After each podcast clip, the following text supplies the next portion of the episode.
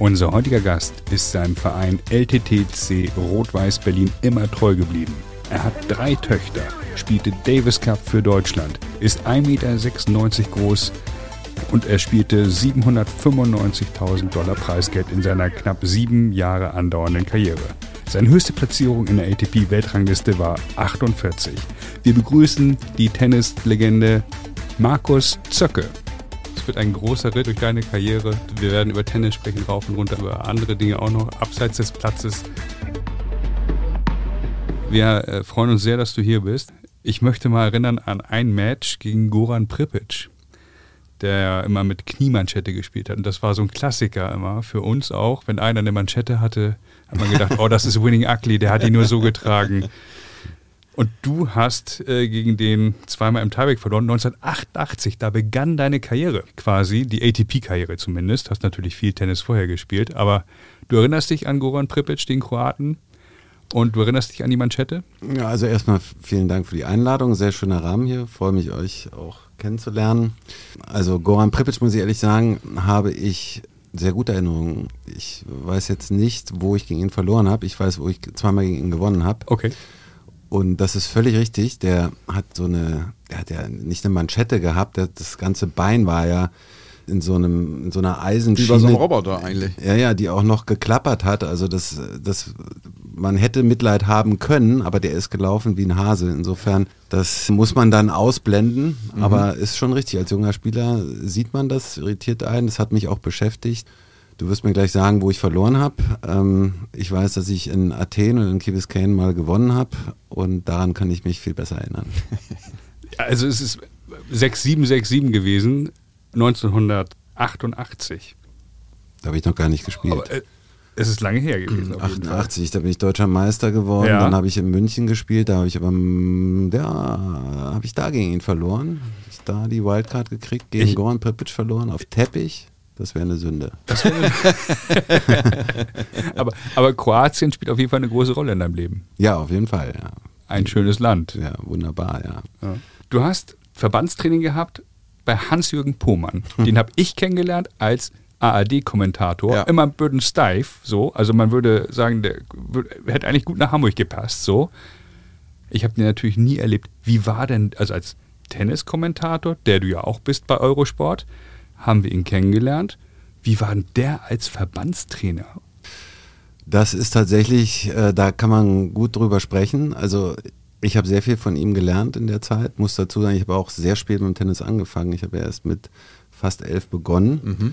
Hatte auch einen sehr guten Trainer im Club, bin dann aus heiterem Himmel Berliner Meister geworden und so ist man dann in den Verband gekommen und ich hatte tatsächlich das Glück, dass Hans-Jürgen Pohmann, ehemaliger Weltklasse-Spieler, das für eine Zeit gemacht hat, genau in der Zeit, wo ich nun dort angefangen habe und das erste, was er mal gemacht hat, er hat den Kader von 30 Jugendlichen hat er erstmal auf drei reduziert. Also ist natürlich mehr im Verbandstraining geblieben, aber er hat sich eigentlich nur um drei gekümmert. Das war ein, ein Mädel damals, Corinna Stahn, Florian Loddenkemper, der auch später Europameister wurde und ich. Und der Rest war eigentlich Beiwerk. Dann wurde ein anderer Trainer noch eingestellt.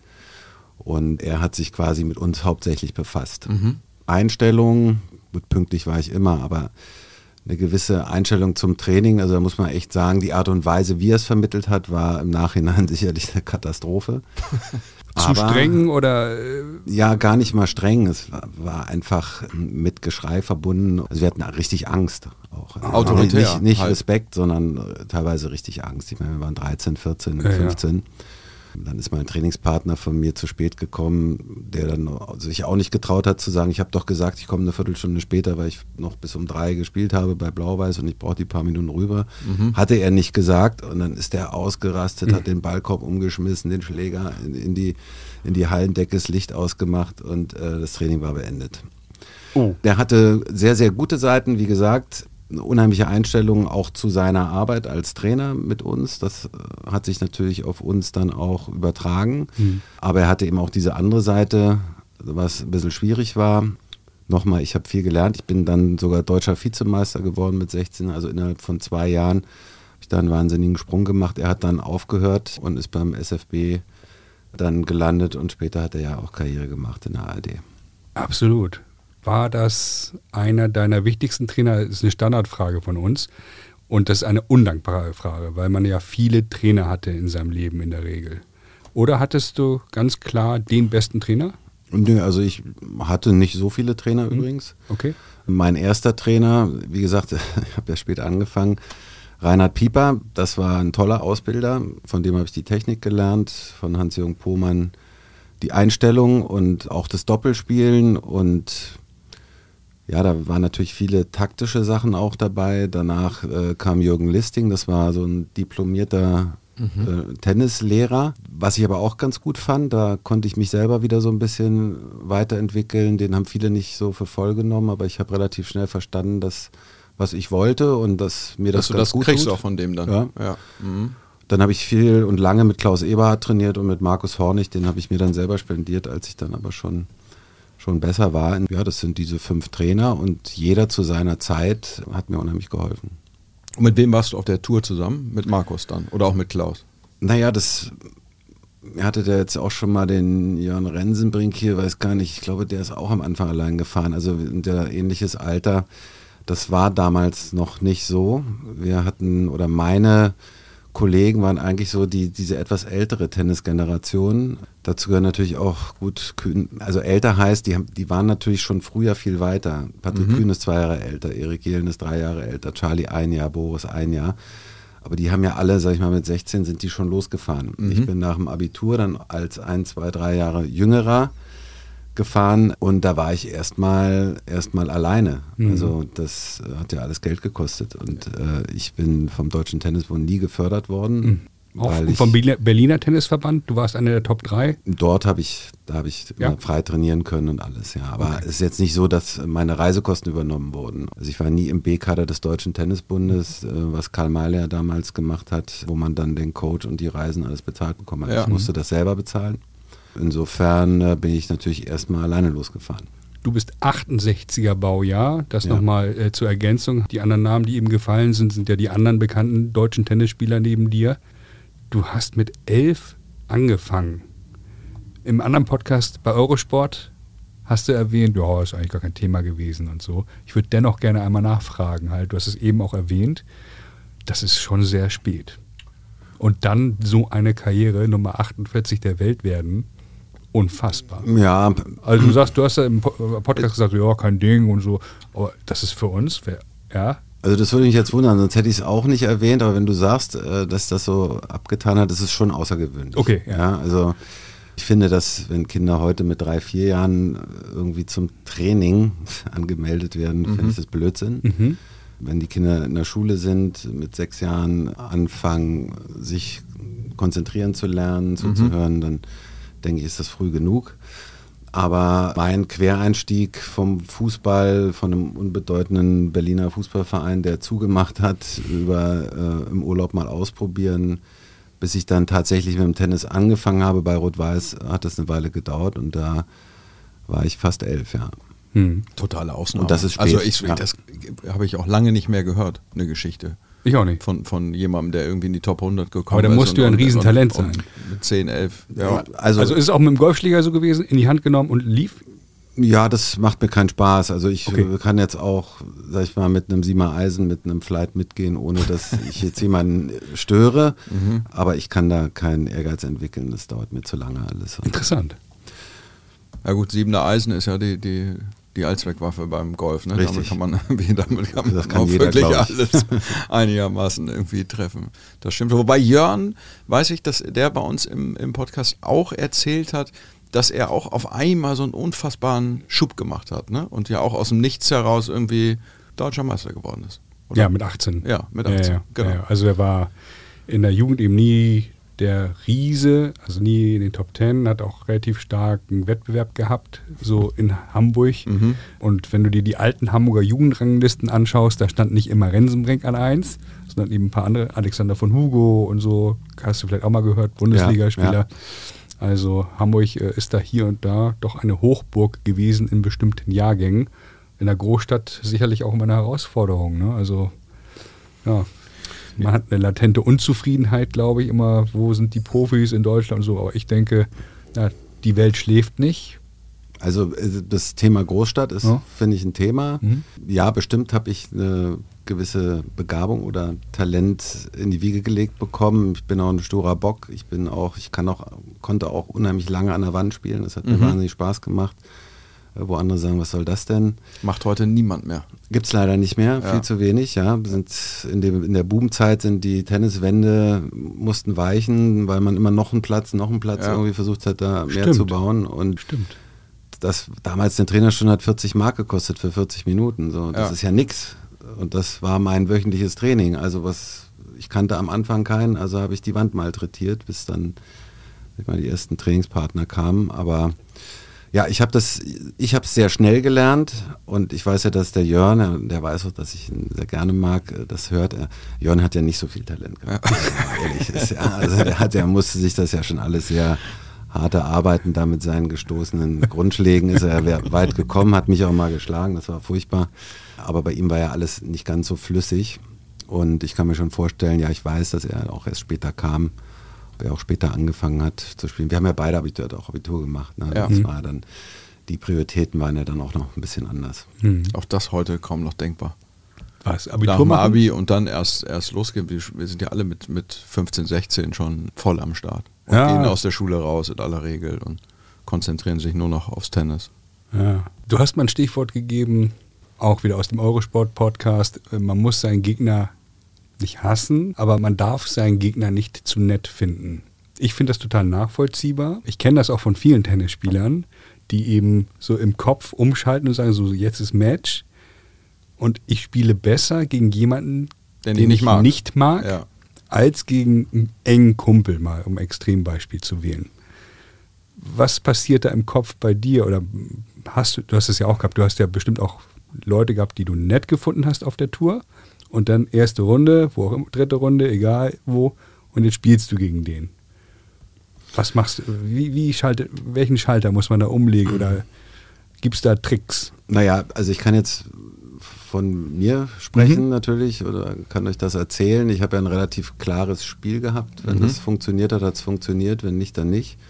Also es war jetzt nicht so, dass ich jetzt äh, taktisch gegen verschiedene Gegner äh, anders gespielt habe. Also ich sage das deshalb, weil ich damit schon mal mich hundertprozentig auf mich selber konzentriert habe in erster Linie. Mhm. Alle Emotionen, die man hat, ob zu viel Respekt, weil Ivan Dendel einem nicht Guten Tag sagt oder ein Freund, gegen den man spielt, das hat natürlich auf dem Platz, das stört einfach. Dann kann man sich vielleicht irgendwann mal freuen, wenn ein Freund gegen einen gewonnen hat, irgendwann dann, ja, dann hat wenigstens einer von den Kumpels mhm. gewonnen, so, wobei so viele enge Freunde gibt es ja da erstmal nicht während der, während der Spielzeit. Aber diese ganzen Emotionen, die sind hinderlich. Die stören, so wie Ärger oder auch zu viel Freude bei einer hohen Führung zum Beispiel. Also all das stört. Angst sowieso, zu viel Respekt auch. Und das muss man versuchen auszublenden. Und würdest du sagen, dass dein, dein Spiel, wenn das so dein, dein Spielkonzept so klar und eindeutig war, dass dir das eigentlich geholfen hat? Weil du dich nur so auf dich konzentriert hast, viele andere Sachen ausblenden zu können? Absolut. Also ich war, bin in einer Zeit als junger Bursche langsam besser geworden, wo man von Holz auf Graphitschläger umgestiegen ist, mhm. wo mir viele noch gesagt haben, ja, der spielt ganz gut Tennis, aber der, der ist viel zu groß für Tennis. Ne? Die, die damaligen Spieler mit den Holzschlägern, die sind 1,75, 1,80 gewesen, mhm. gerannt. Und mit unserer Generation kam ja so das Bum-Bum-Tennis, also nicht nur durch Boris, sondern auch äh, natürlich durch andere. Ja, vor allen Dingen auch durch, durch das Material. Durchs Material, das war eben möglich. Ne? Ja. Und ich weiß noch, dass viele äh, auch gesagt haben, so kann man ja gar nicht Tennis spielen, so wie ich gespielt habe. Aber ich wusste, ich habe eine, eine sehr, sehr einfache Aufschlagbewegung gehabt. Habe dann auch, glaube ich, damals so mit als erster auch den den zweiten Mal als ersten durchgezogen, mhm. weil ich eine 80-prozentige Quote hatte mit dem ersten Aufschlag. Und damit war ich schon mal für jeden schwer zu breaken. Und ich wusste, wenn ich dann gegen irgendeinen spiele, äh, ich attackiere sofort, weil wenn ich im Break vor bin, dann hat der den Kopf schon mal voll. Ja. das war die Strategie. Mhm. Das hat geklappt. Das hat auch nicht geklappt. Mhm. Gegen Edberg zum Beispiel hat es nie geklappt, aber. Aber ähm, immer ein klarer Matchplan. Aber ja, es war ne? klar, genau. So, und darum wusste ich auch, manchmal relativ früh. Das könnte klappen heute, das, das geht gut, aber ich mhm. wusste auch. Du wusstest auch genauso schnell, wenn es nicht geht. Uh, das wird schwer. Ja, ja, ja. ja. Wenn man sich deine ATP-Statistik anschaut, also bei einem Namen bin ich wirklich neidisch geworden. Bei vielen Matches denke ich natürlich, wow, Ivanisevic weggerammt, als er Nummer zwei der Welt war beim Grand Slam Turnier. Du wirst dich daran erinnern, auf jeden Fall. Aber auch gegen Guillermo Vilas gewonnen. Erinnerst du dich an das Match? also der hat ja, also nur mal so für die jungen Zuhörer, der hat den Link, der hat mit links gespielt. Der hat den linken Oberarm Arm wie andere Oberschenkel. Bein, oder? Ja. ja. Also ich würde jetzt, mal, würd jetzt mal mit Ivanisevic anfangen. Okay. Ähm, tatsächlich, den habe ich mehrmals gespielt, aber einmal, das war ein sehr großer Sieg. Mhm. Den Platz gibt es heute gar nicht mehr in New York. Der klebte direkt am Arthur Ashe dran. Das war der Grandstand, der zweitgrößte Platz. Oder drittgrößte, Louis Armstrong gab es, glaube ich, auch schon. Und er war an zwei gesetzt. Er war die Nummer zwei. Und mhm. wenn er das Turnier gewonnen hätte, wäre die Nummer eins geworden. Oh! Und er hat nie gerne gegen mich gespielt, weil er ja so aufschlagdominant war. Und äh, er konnte es überhaupt nicht ertragen, wenn er selber mal zwei Asse ja. pro Aufschlagspiel kassiert hat. Ach Quatsch.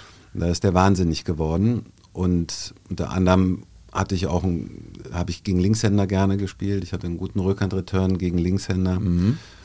Und das, ich glaube, vier Sätze waren das. Und das Interessante war, am Anfang war natürlich das amerikanische Publikum, das Ding war voll, 10.000 Leute für den Superstar. Mich ja, kannte ja, ja, keiner. Wie sich dann das Publikum gedreht hat, das war eigentlich so dieses Gänsehauterlebnis. Und das mhm. war natürlich ein ein Riesenerfolg und ganz toll für mich als junger Spieler. Nee, da war ich ja schon ein bisschen älter, das war 94 war das. Aber das Publikum irgendwann sozusagen die, diese David gegen Goliath-Situation. Die finden das super, die Amerikaner. Ne? Am Anfang schreien sie mit den Stars und wenn dann aber der, der Underdog, wenn der kommt, dann drehen die ja, frei. Ja, ja, dann ist Showtime. Begeistert. So, und hast du es bewusst auch versucht zu beeinflussen oder hast du gesagt, ich spiele meinen Stiefel, ich spiele mein Match und die 10.000 hier blende ich aus? Also ich hatte einen ziemlich guten Sommer. Ähm, ich war ohne Trainer unterwegs. Ich habe vorher zwei, einen, einen Challenger in Istanbul gewonnen und dann noch war ich noch in einem Endspiel.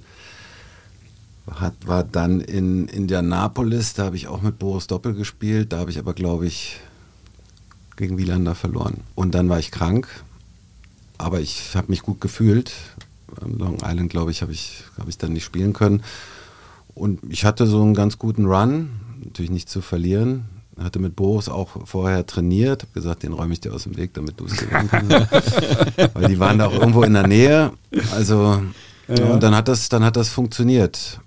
Ich habe dann noch eine Runde gewonnen, dann ging Robbie Weiss verloren. Das war, nee, gegen Gianluca, Gianluca Pozzi, ging ich immer gewonnen vorher. Also Egal, lange Rede, kurzer Sinn, jetzt fange ich wieder an mich zu ärgern. Das war dann da, war es dann vorbei. Aber das war ein, äh, ein, sehr, sehr guter, gutes Jahr von mir. Ich glaube, das war mit das zweite. Und Wieler ist der andere Linkshänder. Schön auch 4 und 3 weggemacht, wenn ich mich richtig erinnere. Naja, das, das war furchtbar eigentlich zu sehen. Wieso? Äh, weil er war ja schon weit über 40. Das wollte ich gerade sagen. Äh, Borg, Borg wollte nochmal zurück und er glaube ich auch. Und wir haben bei einem Challenger ah, okay. in Turin gespielt mit drucklosen Bällen. Also das war, das war wirklich grausam. Also das sollte sowieso verboten werden. Weiß ich jetzt gar nicht mehr, aber es war, also es war so schlimm. Der, der, der zweite Aufschlag, der ist fast zweimal im T-Feld gesprungen. Also das ernsthaft. Klasse war dann abends die Spielerparty. Er kam, er war nicht besonders groß, mit zwei rassigen Blondinen kam er rein und ich saß alleine da. Also, aber ja, stimmt, hab gegen ihn gespielt, aber das war, war kein so. Gut, ist aber, also das ist ja mh, hm, eine Tennislegende. Ja. Wie gesagt, wir beide 76er Jahrgang, du 68er und nun hört hier ein 25-Jähriger zu und sagt, wer ist Guillermo Vilas? Und wir fassen uns an den Kopf und sagen, ey, Guillermo Vilas, ein Argentinier, Linkshänder. Also jeder, der den mal hat spielen sehen, ich habe den am Roten Baum dann auch ein bisschen spielen sehen, oder ich kenne eben Geschichten, der hat sechs Stunden vorher Cross trainiert irgendwie. Also solche Stories wie ein Schwein immer da. Ja, er hat ne? auch zum Beispiel in irgendeinem Interview mal gesagt, er ist ja dann äh, Poet gewesen, also nach seiner Laufbahn. Er musste erst mal äh, ein Jahr schlafen, weil er so müde war vom, vom Tennisspielen. Und danach hat er Gedichte geschrieben und danach, glaube ich, habe ich gegen ihn gespielt. okay, okay. Jetzt hast du es selber relativiert. Ja. ja. ja, Winning Ugly auf dem Platz, wichtiges Thema. Du hattest auch gesagt, der andere Gast, mit dem du mal ein Doppelturnier gewonnen hast, Jörn Rensenbrink in Newport. Der war auch mal so ein bisschen ugly auf dem Platz. Was ist erlaubt, was ist nicht erlaubt, Markus? Wir wissen, dass einige machen Trash Talk, andere labern mit dem Schiri unentwegt. Denn die nächsten, das habe ich in Hamburg letzte Woche beobachtet, spricht Robin Hase äh, Deutsch? Ja, der spricht Deutsch. Der ist, Denn ähm, wenn er jetzt der, diesen Podcast hört, Mutter, glaube ich, oder denn wenn er jetzt Vater. hier zuhört, ich unterstelle ihm, der war ja einer der topgesetzten Spieler dort, einer der besseren, ist ins Halbfinale gekommen. Ich unterstelle ihm, er hat schon versucht, auch die Linienrichter zu beeinflussen, indem er, no, wisst ihr auch, indem ja, man okay. dann mhm. ein paar Situationen anzweifelt. Das kann man ja mal machen, aber bei ihm war es echt relativ häufig und ich habe auch gemerkt, die Körpersprache der Linienrichter, die waren eingeschüchtert. Ja gut, damit die dann irgendwann knappen für, für, also, für ihn entscheiden. Der ne? Katalog ist ellenlang, ich will es nicht zu lang werden lassen. Was ist erlaubt, was ist nicht erlaubt, wo ist bei dir persönlich auch die Grenze, was eben hässliches Gewinnen angeht? Ja, also es muss sportlich fair bleiben. Also was zum Beispiel gar nicht geht, ist bescheißen, auf Deutsch gesagt. Geht gar nicht. Ne? Mhm. Geht ja auch heute nicht mehr bei Jugendturnieren immer noch, also sowas zum Beispiel, das geht gar nicht. Oder am Anfang, als ich äh, irgendwelche, wie, wie hieß es, Satellites gespielt habe in Florida, da sind ja die Schiedsrichter nur außen rumgegangen und da gab es ja welche, die äh, den Spielstand verdreht haben, die, obwohl es 2-5 stand, dann gesagt haben, steht 5-2 für mich. Nicht ernsthaft. Solche Sachen doch. Ich habe hab ja auch eine ganz tolle Geschichte mit einem Norweger, der auf einmal einen Ball festgehalten hat nach drei Stunden bei 6-5 im Tiebreak für ihn und die Arme hochgerissen hat und gesagt hat, der Ball war aus. Und ich konnte es ja nicht, da saßen zwar welche, aber es war kein Schiedsrichter da. Und, und das ist auch keine Videokamera, nichts, du kannst ja, es nicht beweisen. Anders Haset werde ich nie vergessen, aber es gibt ja einen ja. lieben Gott. Ich habe das Match verloren, obwohl der Ball mitten im Feld war. Also wir reden hier von mitten im Feld, den mhm festgehalten hat und die Arme hochgerissen hat. Ja. Ich war dann Lucky Loser, habe ihn dann da in der ersten Runde natürlich geschlagen. Dann hat er mich beim nächsten Turnier gefragt, Marcus, I know we're not best friends, but just for business, let's play doubles. Was für ein Arschloch. Da habe ich gesagt, mit dir spiele ich im Leben nicht. Was für ein Arsch. Und dann habe ich ihn noch einmal gesehen in Kopenhagen. und da hat er, sind ihm seine Schläger alle gerissen. Und dann hatte er keinen Schläger mehr. Und da fragt, hat er mich gefragt, ob ich noch einen hätte. Ich habe geführt hoch, aber. Gottes Wille. Und dann habe ich gesagt, tut mir leid, ich habe auch nur einen. Ja. das war das Gottes war, Wille, das ja, wissen wir ja, alle. Also das, das zum Beispiel geht gar nicht. So, äh, dann ähm, klar, jetzt mit Abstand würde ich jetzt mal sagen, ich habe mich in der Regel gut benommen. Logisch muss mal irgendwie was raus, das ist dann, hat dann Geld gekostet. Mhm. Im Training war ich teilweise eine Wildsau. Es muss der Respekt für den Gegner da sein.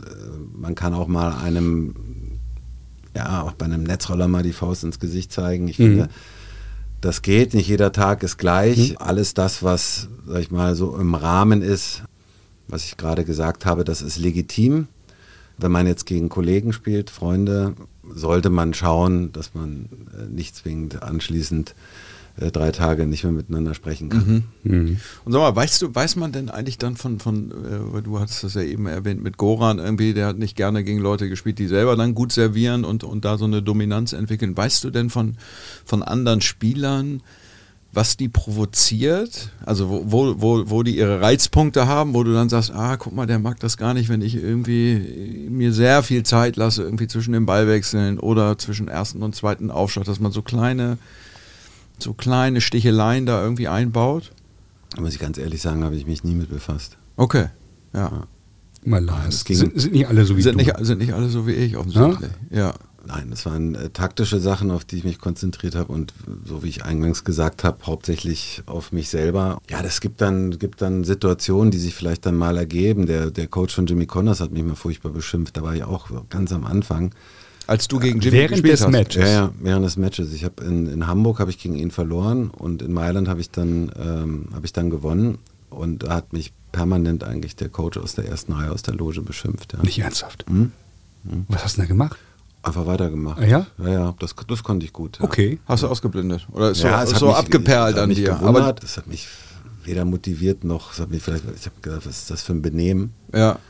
Aber es hat mich nicht irritiert. Ich würde behaupten, 80 Prozent bringt das raus oder die würden zum Schiri gehen oder würden sich beschweren irgendwann bei Jimmy Connors und 20 Prozent sind so ja. Björn Borg, Markus Zöcke mäßig, oder sehe ich das falsch? Ja, also ich bin das merkt man heute vielleicht nicht mehr so, aber ein sehr schüchterner Kerl gewesen, auch äh, in der Schule und so weiter. Und ich habe sehr viel durch meinen Sport an Selbstvertrauen gewonnen. Mhm. Und ich bin ja so, wie, wie ich auch schnell am Anfang gelernt habe, bin ich auch innerhalb eines Jahres, sag ich mal, auf Position 100 gekommen. Und für mich war ja alles neu. Ich habe ja, ja überhaupt mich noch versucht zu orientieren überall. Und wenn ich jetzt mich dann, da kam ich aus der Quali und spiele in der ersten Runde äh, gegen so einen großen Namen. Das mhm. war auch Comeback, aber da war er schon wieder richtig im Saft. Das war ja, ich war ja auch mit den 10.000 Leuten in Mailand im Stadion erstmal beschäftigt. Ja. Und musste mich auf mein Spiel konzentrieren und dann kommt da eine Pöbelei von außen. Also ich hatte genug zu tun, genau andere Sachen. als mhm. dass ich mich darüber jetzt äh, noch hätte äh, oder mich darum damit jetzt hätte noch befassen können. Das war, glaube ich, hatte ich gar keine Zeit zu. Hast du, hast du einen Rat? Wir haben mit, mit äh, Tobias Kampke auch darüber gesprochen, der auch gesagt hat, so dann dieser Sprung von, von Satellite auf Challenger und dann auf einmal bist du irgendwie auf diesen ganz großen Turnieren, läufst mit den ganz großen Namen dann darum und bist natürlich irgendwie auch entsprechend äh, äh, aufgeregt und brauchst auch eine Zeit, um dieses, diese ganzen neuen Eindrücke irgendwie zu verarbeiten. Naja, auf einmal ist nicht ganz richtig mehr. Ähm, bei mir war es so, dass hier heute einer, sag ich mal, vom ersten Punkt, also einen Punkt haben, Nummer 2000 heute, damals war es 1300, mhm. auf 100 innerhalb von zwölf Monaten kommt es ja heute fast das gar nicht mehr gar möglich. Nicht mehr. Ja.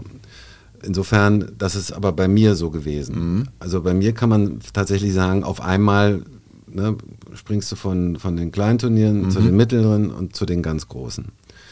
Die heute brauchen länger und Tobi Kampke hat auch länger gebraucht, weil man muss sich einfach diese, damals gab es so ein, so ein Average-System, so ein Schnittsystem. Mhm. Das hat man dann abgeschafft. Also ich war mit 120 Punkten, mit einem, das wurde dann durch zwölf Turniere geteilt, mit einem Average ja. von 10 war ich Nummer 100, 107. Ja, okay. Mhm. Der Tobi, der musste sich schon seine 500 Punkte verdienen über Futures, über Challenger, ehe der mal dahin kam. Also ja. ohne das jetzt zu wissen, glaube ich, hat Tobi deutlich länger gebraucht, ja. um dort zu sein. Und das hätte ich so nicht durchgehalten, glaube ich. Bei mir musste das schnell gehen. Hättest und, du sonst gesagt, komm, ja, dann lasse ich sein, bin ich dann sicher. Mache ich, also, mach ich was anderes? Ich bin so ein Typ, ja, also ich hätte keine fünf Jahre auf der Future Tour durchgehalten. Okay. Mhm. Hat Tobi, glaube ich, auch nicht müssen, hat er dann Challenger gespielt, aber er hat vielleicht fünf Jahre gebraucht, bis er dann, sage ich mal, 100 stand. Ja.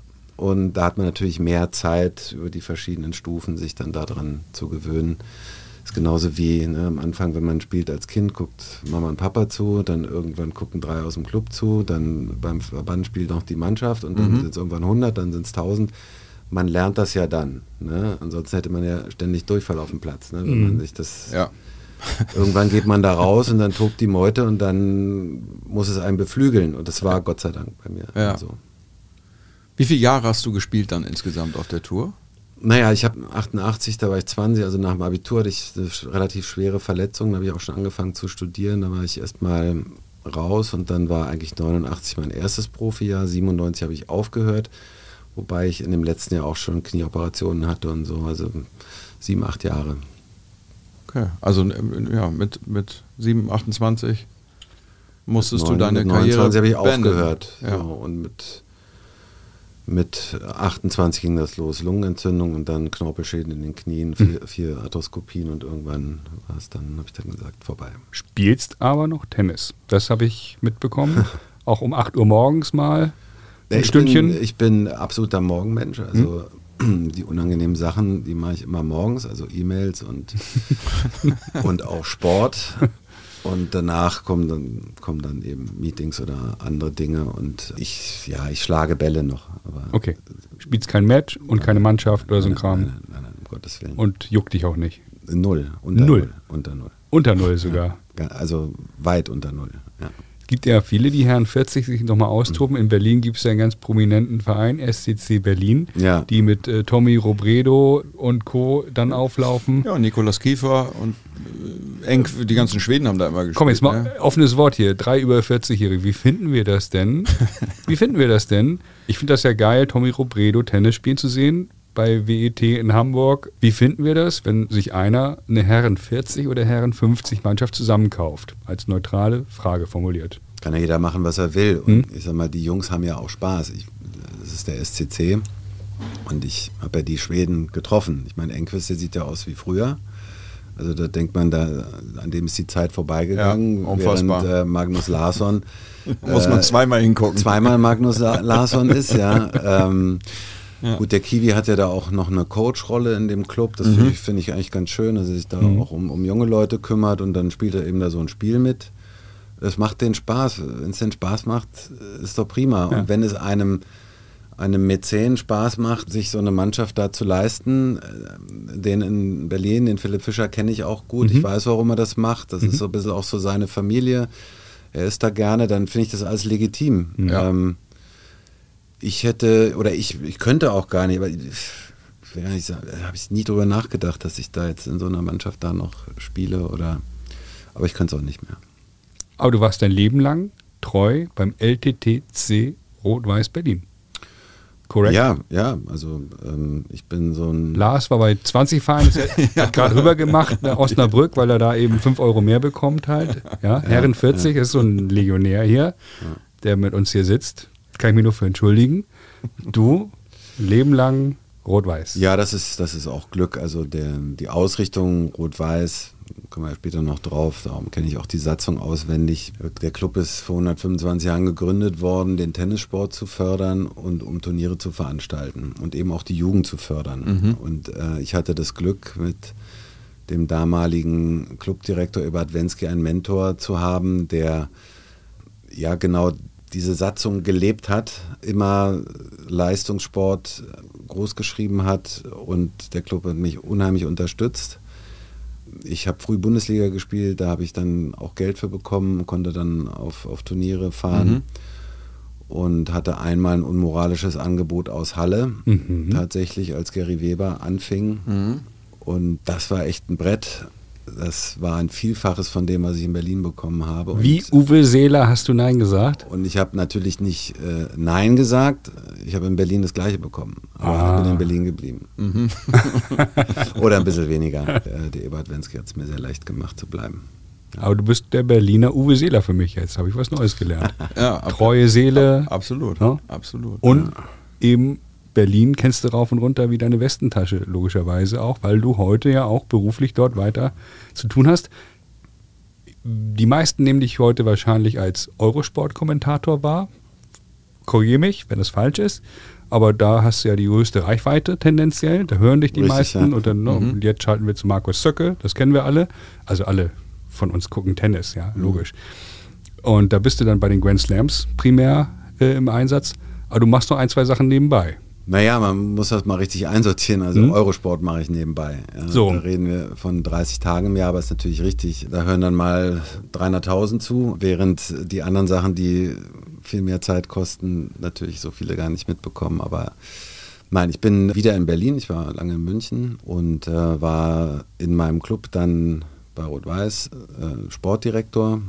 Und mittlerweile bin ich wieder selbstständig. Wir haben das große Damenturnier, die Bett 1 Open in Berlin. Da war ich maßgeblich daran beteiligt, die Parteien, Veranstalter, Stadt, Club zusammenzubringen in meiner damaligen Rolle. Und heute arbeite ich für den Veranstalter, für den, den Weindorfer, für die Emotion, vernetze die in der Stadt mit anderen großen Sportvereinen, Politik, Sponsoren. Damit verbringe ich sehr viel Zeit und fast genauso viel Zeit verbringe ich auch mit einem Schulprojekt, was mir sehr am Herzen liegt, mhm. Tennis macht Schule, was ich quasi für Bett 1 für den Hauptsponsor oder was wir in Berlin gestartet haben, vor zwei Jahren eigentlich durch Corona, alles ein bisschen zögerlich und mhm. jetzt ist das seit einem Jahr am Start und nun fängt an zu fliegen. Muss man, naja, das ist von Anfang an geflogen. Also wir sind an 250 Grundschulen in Berlin. Mhm. Das ist unglaublich eigentlich. Also mhm. wenn andere Vereine oder Sportarten Aktionen starten, also da kann es auch mal sein, dass nur zehn Schulen mitmachen. Ja.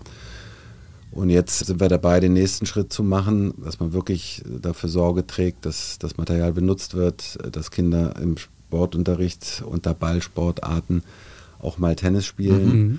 Und was ich ganz wichtig finde, ist, dass vor allem auch Kinder die Gelegenheit bekommen, mal zu spielen, die sonst äh, im Leben niemals diese Chance bekommen könnten. Mhm. Denn es ist einfach nach wie vor nicht niederschwellig mit Kosten verbunden, Material, Aufnahmegebühr, Mitgliedschaften mhm. und so weiter. Das ist ja viel teurer als andere Sportarten. Wie ist das, wie ist das entstanden? Also war das, war das eine Idee, die du schon länger mit dir rumgetragen hast und dann kam mit, mit dem Bett 1 Inhaber und CEO dann genau die richtige Person zur richtigen Zeit, um das zu realisieren? Oder habt ihr das irgendwie gemeinsam entwickelt? Also ganz klar die Initialzündung, weil es muss ja jemanden geben, der die Party zahlt. Ja kam eigentlich von Adam Spit von Bett 1. Aber die Geschichte ist ein bisschen länger. Also man darf ja nicht vergessen, Tennis funktioniert ja lange nicht mehr so gut, wie es mal funktioniert hat. Auch wenn jetzt durch Corona, Distanzsportart, wieder viele zum Tennis zurückgekommen sind, weil andere Sachen vielleicht nicht so gut funktionieren im Moment. Mhm. Ich sehe das ganz klar, dass Corona da äh, ausschlaggebend war, warum wir jetzt wieder steigende Mitgliederzahlen haben. Absolut. Stimmt. Ähm, denn große Ideen oder neue Konzepte habe ich jetzt noch nicht kennengelernt. Aber es war damals ganz genau so. Bett 1 als Matratzenhersteller ist Hauptsponsor von, vom WTA-Turnier mhm. geworden. Wollte dann auch den Rot-Weiß unterstützen, sind dort auch ein großer Sponsor für den Leistungsbereich. Dann ist es so eine ganz lustige Geschichte und da kann man auch den René Schröder, das ist der CEO, erwähnen. Die zwei haben dann auf einmal festgestellt, naja, Mensch, wir wollen ja gar nicht nur jetzt hier ein Elite-Turnier unterstützen und hier so, einen, so einen reichen Verein, wir sind ja Marke des Volkes. Wir, wir ja. verkaufen ja Matratzen für 199 Euro. Ja. Äh, Markus, Markus, was können wir machen? Äh, wir, wir, müssen, wir sind Marke des Volkes, wie können wir, äh, wir müssen Tennis zum Volkssport machen. Tennis zum Volkssport. Aber, ja, aber genauso ist das, das entstanden. Ja, ja, Dann haben wir einen Platz in den, in den Hangar, haben die auch gesponsert, äh, Hangar 1 in Tempelhof gelegt, wo viele Asylanten auch Sport treiben, kostenfrei. Bett 1 unterstützt auch Jugend trainiert für Olympia. Und dann habe ich einfach gesagt, na, wenn ihr wollt, dass jeder Tennis spielt, müsst Tennis an die Schulen. Ja, das machen wir. Dann habe ich gesagt, naja, das machen wir jetzt nicht, weil wir haben jetzt ja die anderen Sachen begonnen und müssen ja eins am anderen. Doch, doch, das machen wir. Und dann haben, wir, haben sie aber gemerkt, dann war ja auch Corona, hat ja getobt, das erste Turnier abgesagt, dann haben mhm. wir stattdessen ein Einladungsturnier gemacht, dann zwei Turniere in Köln und dann kamen sie immer wieder und sagen, wir wollen das machen. Ich habe damals mit Robert Lübenow und Boris Becker AOL Fit for Future, ich weiß nicht, ob euch das noch was sagt. Ich erinnere mich schwach, ja. So mhm. mit begleitet und dann ist mir diese Tonnenidee mhm wieder gekommen und dann habe ich gesagt, so rote Tonne, steht Bett 1 drauf, Schläger, Netze rein, so einfach wie es geht, dass ja. man in der Jeans einfach aufbaut und hin und her spielt und das versuchen jetzt an die Schulen zu bringen und durch die vielen Aktivitäten in der Stadt, Turnier, war ich jetzt auch schon sehr gut auch mit Politik und Senat mhm. vernetzt, weil es natürlich ein Problem ist, eine gebrandete Tonne auf einen Schulhof zu stellen. Ja. Aber äh, dadurch, dass wir die Party bezahlt haben, war das gar kein Problem. Und lange Rede, kurzer Sinn, dann ging es ein bisschen mit Material hin und her, was auch gebrandet ist, was ich dann auch alles organisiert und bestellt habe. Irgendwann kam das alles an und dann habe ich erstmal gesehen, wie viel Fläche wir brauchen, um 400 um das zu lagern und mit, so, ne? äh, Schlägern äh, zu mhm. lagern und dann zu bepacken. Mhm. Das war eine, waren zwei, drei lustige Tage. Äh, es wird ja dann weniger, wenn alles dann in der Tonne steckt, aber am Anfang habe ich gedacht, wie einen Schreck bekommen und dann ist mir auch eingefallen, wir haben jetzt, mal, ich habe jetzt mal für 400 Schulen bestellt, aber es hätte ja auch sein können, wir haben die Schulen dann angeschrieben, dass nur 20 mitmachen. Was ja. hätte ich dann mit den anderen mhm. 380 gemacht? In war, Hamburg vorbeibringen. Ja. ja, zum Glück war es so nicht. Also es wurde echt aus den Händen gerissen und ich habe dann Schulen besucht, auch mit einem Team und jetzt auch wieder. Man muss echt sagen, A wird das sehr, sehr pfleglich behandelt, das Material. Also es ist okay. fast überall noch komplett. Klar, über die Sommerferien wird man Schläger gezockt oder so oder Bälle gehen mal ne, verloren. Ja.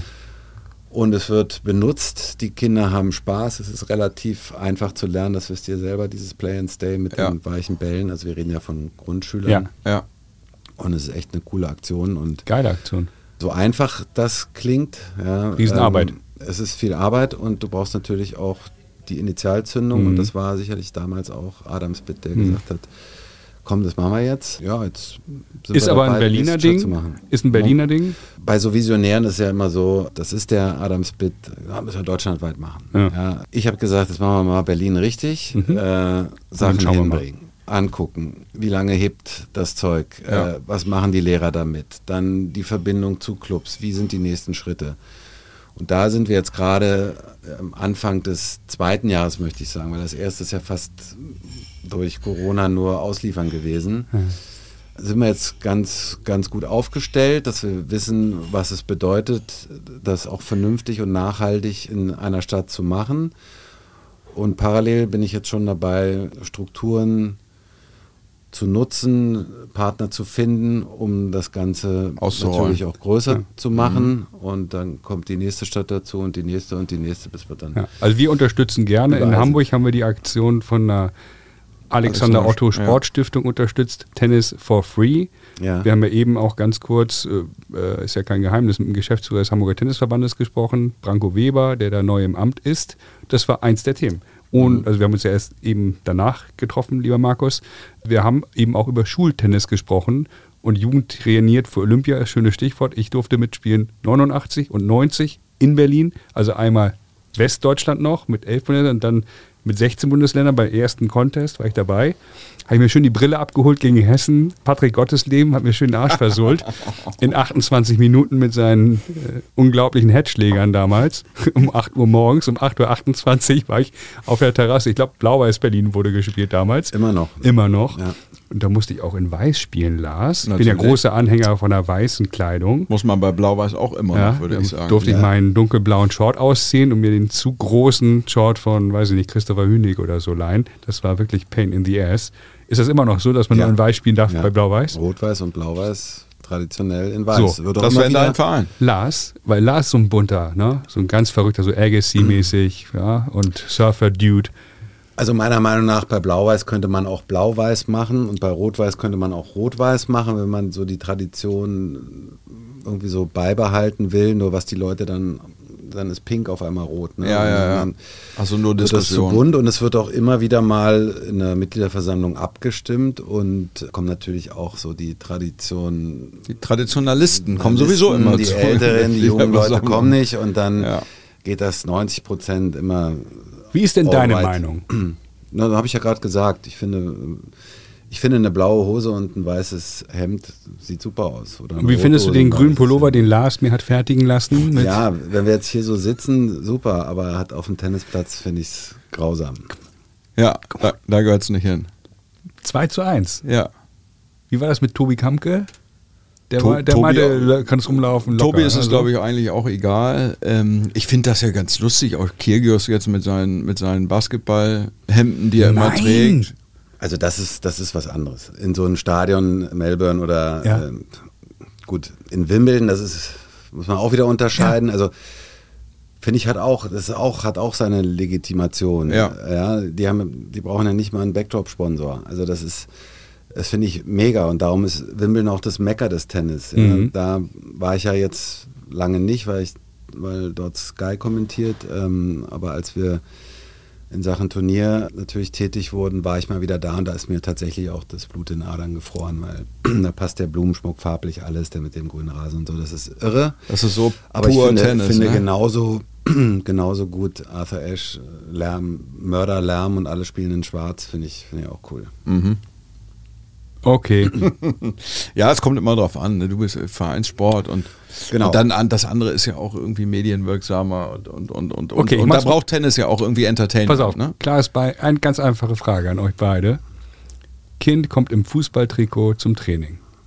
Okay? Oder sagst du, zieh mal ein vernünftiges. Ja, ein Deutschland-Trikot in weiß, kein Problem. Also das, das finde ich jetzt find ich nicht so schlimm, aber wir haben ja auch lange, oder für den Club habe ich haben wir immer ein Clubmagazin gemacht und mhm. wenn wir dann die Bilder sehen von den Bundesligamannschaften oder von den erfolgreichen Jugendmannschaften und alle sind in weiß, das sieht schon schön aus. Als wenn du jetzt in einem anderen Club und der eine ist blau-gelb, der andere schwarz-grün und also du erkennst die Rot- und die Blau-Weißen, die erkennst du. Ja. Und der SCC ist momentan erfolgreicher in der Jugendabteilung. Als ich das gemacht habe, war der Rot-Weiß unschlagbar. Also als ich da die Leitung hatte und das sah schon toll aus, wenn dann immer, man wusste immer, das sind die Rot-Weißen, die auf dem Treppchen standen, die eben auch schick mhm. in Weiß angezogen waren. Das ist ein schönes Stichwort, Jugendförderung. Wenn uns junge Talente hier hören, und das äh, sind gar nicht so wenig, oder auch gute Trainer. Was kannst du denen mit auf den Weg geben? Weil du hast viel Tennis gespielt, du guckst aber auch noch weiter viel Tennis und kommentierst. Also du bist ja weiter up to date. So ein Rense, der guckt hin und wieder mal rein, der schaltet mal rein. Rennen Sie öfter einschalten, bitte. So. Aber du bist da richtig am Ball geblieben diesbezüglich. Ja. Was kannst du jungen Talenten oder Trainern mit auf den Weg geben, was so Förderung angeht, Leistungstennis? Na, da, da müsste man jetzt natürlich ein bisschen differenzieren, was das Alter angeht. Also es ist ja relativ einfach. Es ist ja eine Leidenschaft. Es ist ja wie so eine Bestie in einem, wenn man ehrgeizig ist und immer wieder da auch drauf hinschielt, vielleicht mal professionell Tennis zu spielen. Das lässt einen ja nicht los. Das ist ja etwas, was von innen kommt und mhm. das muss man bedienen. Das Kind selbst an erster Stelle sollte die Eltern fragen, kann ich lieber zum Tennis als mit euch einen Waldspaziergang machen am Sonntag. Das ist natürlich Grundvoraussetzung. Dann muss er oder sie natürlich gefördert werden vom Elternhaus, dass, dass, dass man das gut findet, dass äh, man auch mal gefahren wird, weil mhm. man irgendwo mal weiterhin muss oder weil es terminlich mit Schule und Training sonst nicht geht. Braucht man natürlich einen guten Trainer, der ihn unterstützt, der Lust darauf hat, der das erkennt, der selbst die einen eigenen Anspruch an seine Arbeit hat, das sieht man dann auch schon, wie einer sich anzieht als Trainer mhm. auf dem mhm. Platz oder ob äh, ein Aufwärmen 15 Minuten selbstständig passiert und parallel ein Telefonat geführt wird oder mhm. ob es wirklich ein Aufwärmtraining ist. Also das sieht man ja sehr schnell und leider Gottes sind, sind viele Trainer dazu nicht bereit. Ich sage ganz ehrlich, ich habe es auch eine Zeit lang gemacht, zwar mit wirklich nur mit Leistungsspielern, ähm, es, man, man, hat nicht die Energie, acht Stunden lang so viel zu geben und ein gutes Training zu machen. Das ist unmöglich. Das geht nicht, ne? Ja? Ja. Trainer müssen Geld verdienen, wollen arbeiten, haben auch die Möglichkeit, aber leider ist es so, dass, dass viele mit einem halben Hintern im Ballkorb sitzen, die Kinder alleine spielen lassen. Diese, diese Trainer sollte man versuchen zu umschiffen, also man sollte mhm. jemanden finden, der das auch erkennt. Glaubst Kinder du, wenn ich einmal, einmal einhaken mhm. darf, weil mir gerade ein Gedanke kommt, glaubst du, dass. Ich rede zu viel, ne? Dass, Nein, nee, überhaupt, nee, nicht. überhaupt nicht. Nee, nee, gar nicht, aber ich finde das gerade, ich finde das ein total spannendes Thema und äh, wir haben da auch schon mal drüber gesprochen. Glaubst du, dass, dass äh, in dem System, wie Tennis in Deutschland in den Vereinen so funktioniert ähm, und mit dieser, mit diesen Trainern, die halt so, die Umstände, die halt so sind, halber Arsch im Ballkorb, Stichwort, dass, dass viele talentierte äh, Kinder und Jugendliche da auch irgendwo durchs Raster fallen, weil, weil die dann an den falschen Trainer geraten und dann, bevor sie irgendwie so erfolgreich sind, dass der Erfolg irgendwie den Ansporn gibt, dann schon wieder aufhören mit Tennis. Also ich glaube, dass Roger Federer, er hätte auch mit anderen Betreuern 20 Grand Slams gewonnen. Also man darf mhm. das jetzt auch nicht so okay. überbewerten. Also mhm. ich finde, das Wichtigste ist immer äh, die Spielerin, der Spieler, das Kind, der Jugendliche an sich. Dann habe ich ja vorhin auch gesagt, Einstellung, das kann man auch ein Stück weit lernen, so mhm. wie ich das auch getan habe. Da braucht man natürlich Persönlichkeiten, die einen prägen. Aber da hätte es sicherlich auch viele gegeben, die gesagt haben, was will denn der jetzt von mir? Das mache ich nicht. Äh, mhm. So, dann wäre ich eben kein Tennisprofi. Kann man sich quälen und so weiter und so fort. Logisch braucht man dann die Leute, die einen fördern, aber sorry, da gibt es nicht so viele von. Da muss man schon ein bisschen gucken und auch genau hingucken, weil die Kinder haben einen vollen Stundenplan. Sie haben auch Entbehrungen. Ich bin damals auch nicht auf Klassenfahrten gefahren, sondern auf Turniere oder mhm. solche Sachen. Und dann muss man halt, dann, dann hat dieser Jugendliche oder die Jugendliche das Recht, bei diesen Entbehrungen in der Zeit, wo man sich schindet auf dem Tennisplatz oder auch neben dem Platz, was ja auch eine große Rolle spielt mittlerweile, da eine hundertprozentige Unterstützung zu kriegen. Die muss man auch selber einfordern. Mhm. Aber man selber kann natürlich auch nicht immer alles geben und dann braucht es halt den, der einen freundlich in den Hintern tritt und hilft und so kommt man weiter. Das ist, das ist so mhm. und das, man muss versuchen, die Zeit so gut wie möglich zu nutzen. Das ist nicht immer gegeben, das weiß ich auch. Das ist so die heile ideale Welt, aber die die ist schwierig, aber die gibt es auch in der Nadal Academy übrigens nicht. Mhm. Ja, auch für viele nicht. Mhm. Ja, da sind dann sicherlich auch viele, die, ja, die das eben bezahlen können, die Eltern, und dann, die braucht man eben auch, die ja. nie im Leben Tennisspieler werden. Ja. ja. Äh, also man muss sich diesen Weg da schon so ein bisschen suchen. Man muss, Tennis ist ein Einzelsport, äh, sehr ehrlich, aufmerksam auch zu sich selber sein, sich hinterfragen, was will ich, wie glaube ich, kann ich weiterkommen, was brauche ich Und da muss man ein Stück weit schnell auch erwachsen werden, eigene Verantwortung übernehmen. Ähm, ansonsten.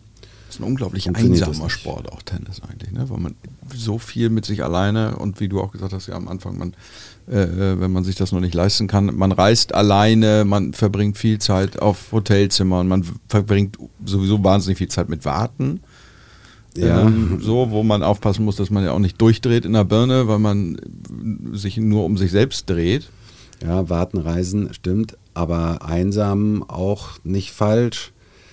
Aber es hat einen riesen Vorteil. Also ich weiß noch, in meinen ersten sechs Monaten Profi-Dasein, da hatte ich wirklich Momente, wo ich gesagt habe, Alter, jetzt hast du dich selber noch mal ein Stück weit besser kennengelernt. Das ist, mhm. okay. weil, weil, du auch, du bist mit dir alleine ja, ja, ja, in Neuseeland. Äh, übrigens, äh, vor Weihnachten, der Stuart im, im, Flieger hatte eine rote Mütze auf. Das war mein Weihnachten so. Mhm. Und dann äh, war keiner da. Dann mhm. äh, Windstärke 12. Dann habe ich eine, eine, eine Rundfahrt gemacht. Dann bin ich da irgendwo ausgestiegen, bewusst alleine irgendwo geblieben an so einem Peak, da konnte man runter ins Meer gucken. Da habe ich gesagt, ja, Neuseeland, so jetzt bist du, guck mal, hier, das, dieses Wasserloch ist das Ende der Welt. Ja.